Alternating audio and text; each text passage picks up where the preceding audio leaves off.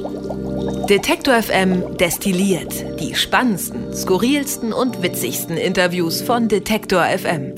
Hallo und herzlich willkommen aus Berlin vom Gelände der Kulturbrauerei. Heute sitzen wir hier zu dritt. Wir haben nämlich in den letzten Tagen einen kleinen Detektor FM Betriebsausflug gemacht. Klassenfahrt. Könnte man Klassenfahrt sagen. könnte man sagen. Äh, zu sechst insgesamt sind wir hier hinter, hinter der Kamera. Kamerakind ist Gregor übrigens, äh, der Musikchef, der jetzt heute hier diesen Facebook-Livestream aufmachen kann. Was man im Podcast nicht hören wird, aber wir machen gleichzeitig zu dieser Podcast-Aufnahme, wir sind hier ja mittendrin bei Detektor FM destilliert, auch noch ein Facebook-Live-Video. Deswegen muss man es vielleicht auch nochmal erklären für alle Podcast-Hörer. Wir, das sind in diesem Fall Easy Wob, Ja, hallo? Lars-Henrik Setz Hallöchen, und Icke. Christian Bollert.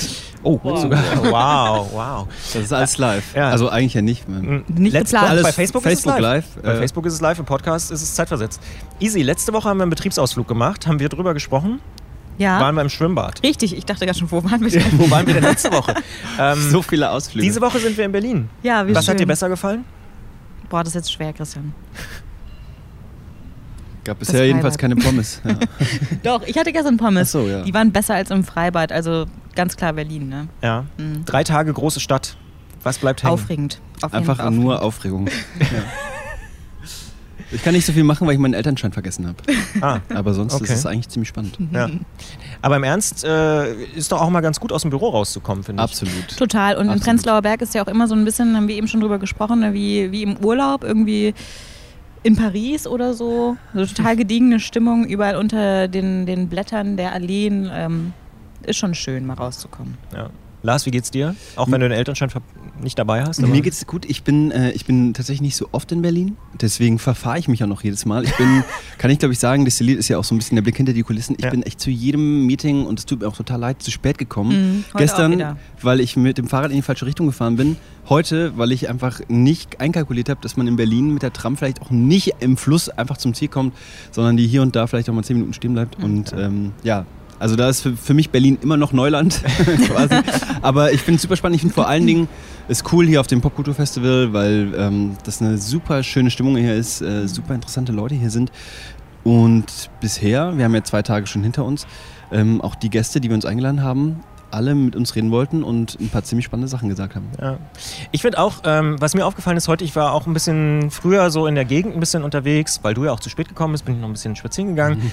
Und ich muss sagen, so morgens Berlin im Sommer ist echt ziemlich angenehm. Also ich finde, das ist so eine, so eine sehr entspannte Stimmung. Man hat auch nicht so das Gefühl, dass die Stadt schon so überlaufen ist, weil die meisten EasyJet-Setter noch pennen, so gefühlt. Ähm, Im Hintergrund hört man manchmal so ein bisschen, wird auch Ballett geübt oder Klavier, also beides irgendwie mit, ähm, mit so Sachen. Ich finde, es ist irgendwie doch, ich, äh, die letzten Tage haben mir gut gefallen und ich finde es auch wirklich gut, so Tapetenwechsel. Ne? Also jetzt haben wir gar keine Tapete im Hintergrund, wie man sehen kann bei Facebook Live oder im Podcast kann man es erklären. Ähm, aber dann würde ich sagen, steigen wir mal direkt ein. Popkulturfestival. Und da haben wir diesen schönen Jingle, der das, ich würde sagen, mustergültig vorbereitet. Den muss man sich jetzt im Livestream auf Facebook denken. äh, der geht so. Zurück zum Thema. Kultur. Achso, Ach so. der- zurück zum Thema. Ja, erstmal so, zurück zum Thema. Okay, und dann, Ja. okay, gut.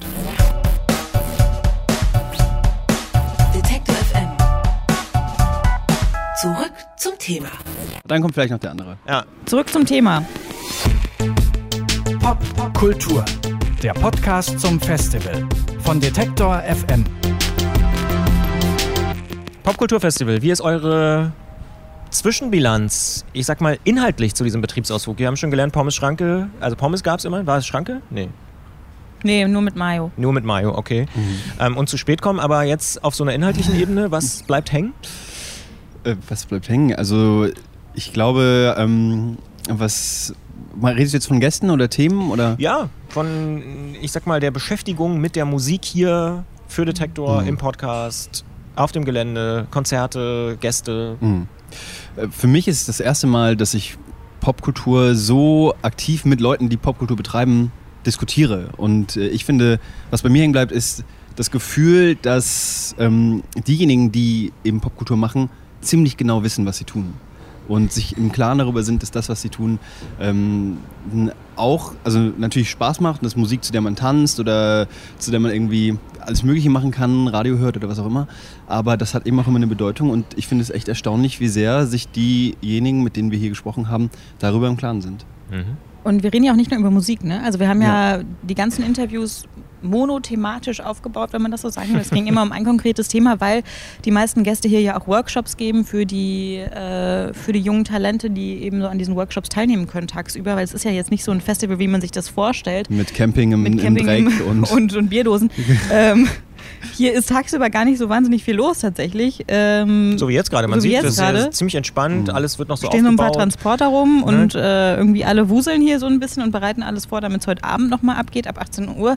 Aber tagsüber sind äh, die ganzen Newcomer-Talente ja in den Workshops unterwegs. Mhm. Und die Leute, die die Workshops geben oder an Panels teilnehmen und so weiter, die beschäftigen sich ja nicht nur mit mit Musik an sich oder so, das natürlich auch, aber auch mit Themen, mit gesellschaftlichen Themen, mit irgendwie Themen, über die man diskutieren kann und wo Popkultur auf jeden Fall auch eine Auswirkung hat. Und das finde ich total cool. Was ich gelesen habe, und das fand ich eine interessante Wertung, ähm, dass das Popkulturfestival hier in Berlin das diskursstärkste Festival in Deutschland sei. Würdet ihr dem zustimmen? Im Bereich Musik? Mhm. Das kann gut sein. Also es gibt natürlich die zahlreichen Showcase-Festivals, die ja auch echt eine jahrelange Tradition haben, die CO Pop in Köln zum Beispiel ähm, oder das Rippermann Festival. Und da gibt es ja zum Beispiel auch Panels und, und Treffen und da weiß man auch nie so richtig, äh, was findet da im Hintergrund statt. Hier ist es sehr offensiv und hier wird eben ein Angebot geschaffen für, für, für die Talente, was du eben gesagt hast und für die Newcomer und Newcomerinnen. Und das ist, glaube ich, schon einzigartig. Ähm, ich traue mir da nicht so richtig ein Urteil zu, aber es ist auf jeden Fall in der Idee ziemlich stark und so, was ich mitbekomme, auch von den Teilnehmern und Teilnehmerinnen, wenn man das so ein bisschen verfolgt, wenn die beim Essen drüber reden, hat man schon den Eindruck, dass, das, dass da wirklich viel bei rumkommt. Und dahingehend mhm. kann man auf jeden Fall sagen, dass das eine Bombenqualität hat und es ist cool, dass es sowas gibt. Ja. Es ging ja auch los, letztes Jahr war es ein großes Thema, in diesem Jahr gab es zumindest bei der Auftaktveranstaltung auch äh, eine Protestaktion äh, vom BDS, worüber wir uns ja auch äh, unterhalten haben, wo wir auch äh, drauf eingegangen sind. Ähm, wie bewertet ihr das, diesen, diesen Protest? Du hast dich sehr intensiv auch mit dem Thema beschäftigt. Ich habe den Beitrag gemacht dazu ja. und ähm, ich denke, dass es unglaublich schwierig ist, weil, also nur zum Hintergrund, äh, der BDS, das ist eine Bewegung, das ist keine Partei oder kein Verein, das, da gibt es niemanden, der da irgendwie ein Ansprechpartner ist und denen geht es darum, äh, Israel zu boykottieren, ähm, Investment von Israel quasi abzulenken, abzuleiten, also ähm, Divestment und das S steht für Sanktionen und das sind so die Mittel, mit denen diese Bewegung Israel unter Druck setzen möchte und die Partner von Israel. Und das betrifft das Popkulturfestival in der Hinsicht, dass es eine finanzielle Unterstützung der israelischen Botschaft gibt von 1200 Euro für Fahrkosten für israelische Künstler und Künstlerinnen. Und der BDS hat das ähm, zum Anlass genommen, zum Boykott aufzurufen. Es gibt jedes Jahr Künstler, die dem Aufruf folgen. Ähm, und wenn man den Beitrag nochmal hören möchte, ich, wir haben unter anderem mit Floris Biskamp gesprochen, der ist äh, Soziologe und Politologe und beschäftigt sich schon sehr lange damit, äh, mit, dem, mit dieser Bewegung. Und der sagt, naja, viele Künstler wissen gar nicht, was das ist und dass diese Bewegung ähm, auch ein antisemitischen Charakter durchaus hat, weil sie in diesem ganzen Nahostkonflikt einen Schuldigen sieht, nämlich Israel und im Grunde auch nicht explizit, aber implizit dafür steht, dass es, der Staat Israel, so wie er ist, nicht existieren kann. Und ähm, im Kontext hier vom Festival, finde ich, bekommt man das überhaupt nicht mit. Man sieht zwar dann die leeren Bühnen, wenn halt so, so jemand wie John Maus nicht auftritt, dann weiß man, okay, hier fehlt was. Es waren aber auch nur fünf oder so. Für, sechs Jahr, sechs waren es ja, insgesamt, ja, genau. Aber ja. ähm, es fallen ja auch Künstler aus anderen Gründen aus. Also das ist ja jetzt auch für ein Festival nichts Besonderes. Ähm, dann sagt mal jemand einen Tag also vorher, die Organisation hat sozusagen Künstler gebeten, nicht aufzutreten ne? und damit sozusagen genau. das Festival zu genau. boykottieren. Das muss man vielleicht kurz erklären. Genau. Was, was ich interessant fand, ist, dass es eine Bewegung ist, die ja vor allen Dingen auch in Großbritannien sehr, sehr stark ist. Mhm. Ähm, und äh, wo aber auch offensichtlich die Veranstalter in diesem Jahr auch reagiert haben und irgendwie im Vorfeld schon beim Booking den Leuten gesagt haben, hier, wir haben eine Unterstützung von der israelischen Botschaft, wir wollen es euch von vornherein transparent machen. Mhm. Und ich hatte auch so das Gefühl, bis auf den Tumult bei der Eröffnungsveranstaltung hat man relativ wenig dann von diesem Protest auch mhm. mitbekommen. Mhm. Aber natürlich muss man es irgendwie ansprechen, wenn man, wenn man hier ist beim Popkulturfestival. Was mir noch äh, aufgefallen ist, jetzt hier bei Facebook Live und auch im Podcast ähm, sind wir ja so ein bisschen, geben wir einen Blick hinter die Kulissen. Es gibt natürlich auch Interviews, die nicht geklappt haben. Und ich weiß, Easy, du bist bei einem Interview ein bisschen sehr traurig gewesen. Ja, ich bin traurig gewesen, weil ich mich wirklich darauf gefreut habe. Und zwar äh, das Interview mit Ace-T und Kwame, wo es ein bisschen darum ging, was Mode und, oder es sollte darum gehen, sagen wir mal so, äh, dass Mode und Branding eigentlich mit Musik zu tun haben und ob man das überhaupt, sich das überhaupt trennen lässt. Weil gerade Ace-T ja mit ihrem Video zu äh, Bist du Down total durchgestartet ist, nicht nur in Deutschland, sondern auch in den USA, vor allem weil es eben diesen 90s-Style verkörpert und so. Und ich hätte da einfach wahnsinnig gerne gerade mit ihr drüber gesprochen, mit ihr, die irgendwie für zig verschiedene Marken mittlerweile irgendwie Markenbotschafterin ist oder Werbung macht, sogar Musik irgendwie so, weiß nicht, Gregor, du wirst es sicherlich äh, wissen, Jumper ist ja quasi, hast du gestern gesagt, ähm, Musik oder ein Begleitvideo zur HM-Kampagne, die sie da gestartet Mhm. hat. Und wie das so zusammenpasst, das hätte ich eigentlich gerne mit ihr gesprochen tatsächlich. Das hat mich persönlich einfach wahnsinnig äh, interessiert, Mhm. aber ihr ging es nicht so gut. Kann man auch Kann verstehen. passieren. Sie musste Ja, ja, hier ja. abends auch noch spielen, Ja. ähm, dass sie dann nicht, nicht mit uns sprechen wollte. Aber dafür hast du dich sehr gefreut, äh, mit Moses Schneider zu reden. Moses Schneider, ähm, da habe ich mich wirklich drüber gefreut. Ja, ich weiß. Ähm, weil, also ich habe off-Record Moses Schneider eine kleine Anekdote aus, ähm, aus meinem Leben erzählt, was man, glaube ich, eigentlich nicht machen sollte. und ich habe ihm erzählt, dass ich, ähm, mein Vater, der hatte früher so Baustellen und in einem Sommer, da war ich 14 oder 15, da habe ich so eine Baustelle von ihm bekommen. Und ich war fast jeden Tag in diesen Sommerferien auf dieser Baustelle, habe mir ein bisschen was dazu verdient. Und ich hatte so einen kleinen MP3-Player, 128 MB und in dem Sommer habe ich das erste Mal Indie in so eine Suchmaschine eingegeben, heraus kam ein Wikipedia-Artikel. Und in diesem Wikipedia-Artikel standen drei Bands, das waren die Strokes, die Shins und Tokotronic. Und dann habe ich von Tokotronic jedes Album runtergeladen ähm, und sechs Wochen lang jeden Tag jede Platte zweimal gehört. Und Moses Schneider ist ja der Hausproduzent von Tokotronic seit Ja. vielen Jahren. Äh, und da guckt er mich an und sagt, wie hast du das nur ausgehalten? so, und ab dem Ich frage mich, was aus dem Haus geworden ist. ähm, Aus der Baustelle. Aus der Baustelle, das weiß ich. Das ist die Frage, die du dir stellst. Kann ich leider auch nicht sagen. Äh, wahrscheinlich irgendwie so ein verkorkstes äh, Jugendding. So, äh, ich mache jetzt gar nicht, wie wie es soll. Und Ja. äh, Rebellion, nee, aber. Mach das ähm, nicht selbst. Mach es nicht selbst, genau. Das ist das Stichwort dann. Nee, aber äh, das war irgendwie witzig. Ähm, Moses Schneider hatte Lust, mit uns zu quatschen.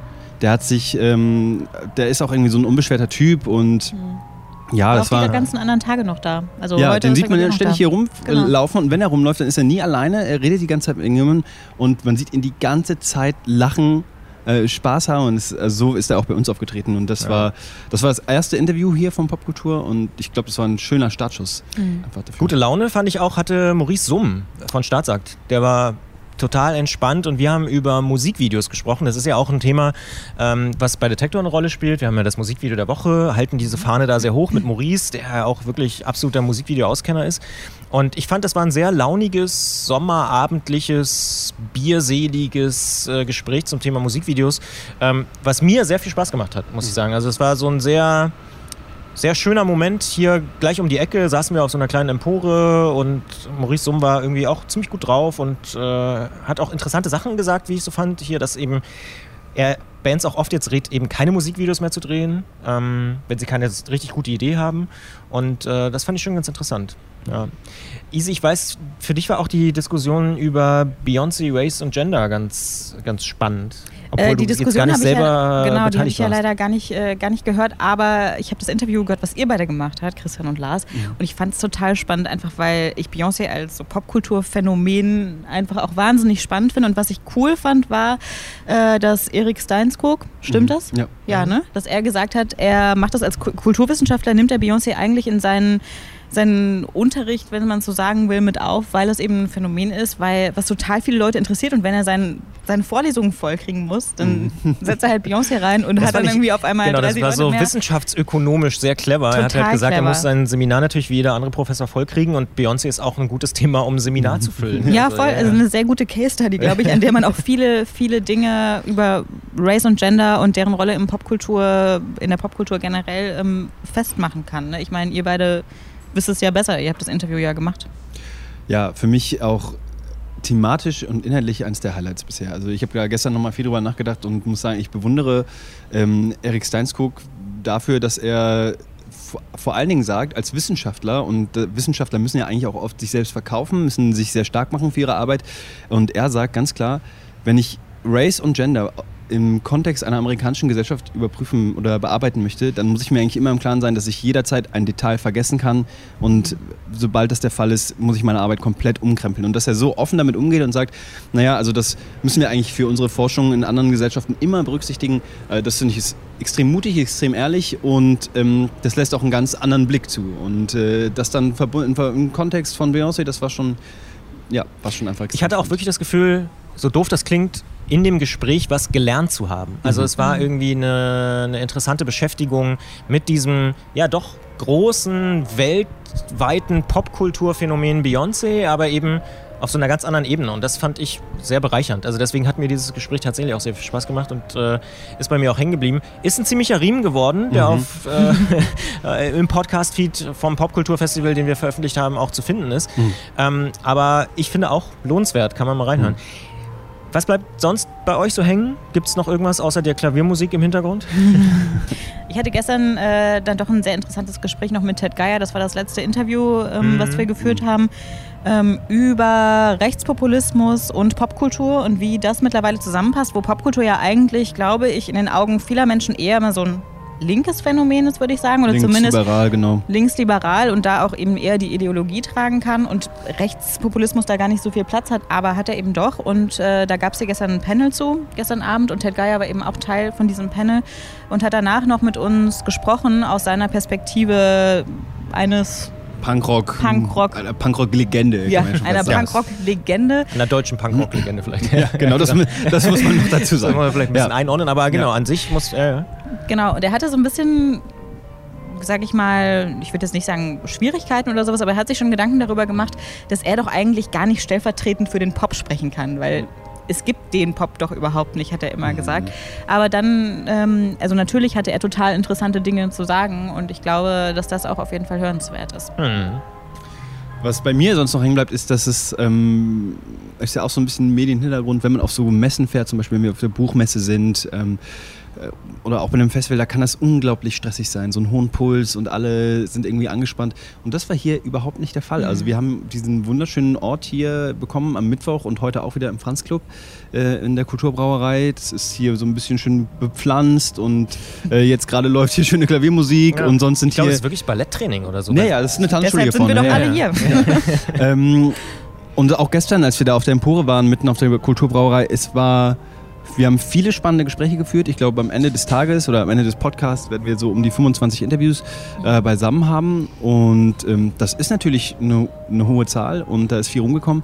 Aber es war nie so, dass wir angespannt sein mussten, sondern dass es wunderbar geklappt hat, ähm, dieses Festival zu bearbeiten und hier Interviews zu führen und Themen zu machen und gleichzeitig das auch zu, also annehmen zu können, genießen zu können, sacken lassen zu können und mit einem guten Gefühl sagen zu können, wir haben ein gutes, wir haben, wir haben einfach gute Gespräche geführt und das Ja. in einer guten Atmosphäre. Ich glaube, wir waren alle ein bisschen überrascht, wie reibungslos alles funktioniert Ich glaube auch Gregor. Äh, Ja, auf jeden der, Fall, der, er der heftig nickt, genau. ähm, genau, ja. Ich fand es auch erstaunlich. Also, es war ein guter Vibe, äh, wie man so neudeutsch sagen würde. Ähm, Und das liegt, also das soll jetzt nicht Wel- Selbstbeweihräucherung sein, sondern das liegt tatsächlich, glaube ich, auch viel an der Atmosphäre hier in der Kulturbrauerei. Ähm, da auch ein großes Lob an die Hospitality von, Ja. von Popkultur, die sehr bemüht waren, auch die Presseabteilung, die ähm, einfach dafür gesorgt haben, dass wir unseren Job machen können und äh, so wie man sich das halt wünscht. Also da muss man nicht irgendwie Leuten hinterherrennen, sondern man kann einfach echt äh, in Ruhe seine Arbeit machen und das ist cool. Dann sagen wir an dieser Stelle vielen Dank. Detective FM destilliert in dieser Kalenderwoche ausnahmsweise vom Betriebsausflug direkt aus Berlin von der Kulturbrauerei. Und wir freuen uns, wenn ihr nächste Woche wieder äh, einschaltet und den Podcast runterladet. Ansonsten empfehlen wir natürlich den Podcast zum Popkulturfestival, den man auch finden kann. Ganz einfach zum Beispiel bei Detective FM slash Podcast. Ist gleich der allererste Podcast, wenn man da mal runterscrollt. Ähm, ansonsten würde ich sagen, ist es Zeit, sich zu verabschieden, oder? Jo. Ja, wir haben ja noch ein bisschen was vor uns heute. Heute Stimmt. passiert noch was. Ihr führt noch ein paar Interviews. Ich fahre jetzt zurück in die Redaktion, schneide diesen Podcast und ähm, ja, sind wir raus für diese Woche. Man kann diesen Podcast natürlich auch überall da finden, wo es Podcasts gibt. Ähm, wie hast du gestern gesagt? Äh, nicht die Lieblingspodcast-App. Wie hast du es genannt? Podcast-App eurer Wahl. Die Podcast-App eurer Wahl. Da findet man Detective M destilliert. Wir sagen an dieser Stelle Grüße aus Berlin. Macht es gut. Macht Idiot. Bis bald. Wenn Sie Detektor FM unterstützen wollen, schauen Sie doch mal auf detektor.fm slash danke. Dort haben wir alle Möglichkeiten zusammengefasst. Sie können uns per Überweisung, PayPal oder einfach mit Steady unterstützen. Alle Informationen im Bereich Unterstützen auf unserer Webseite.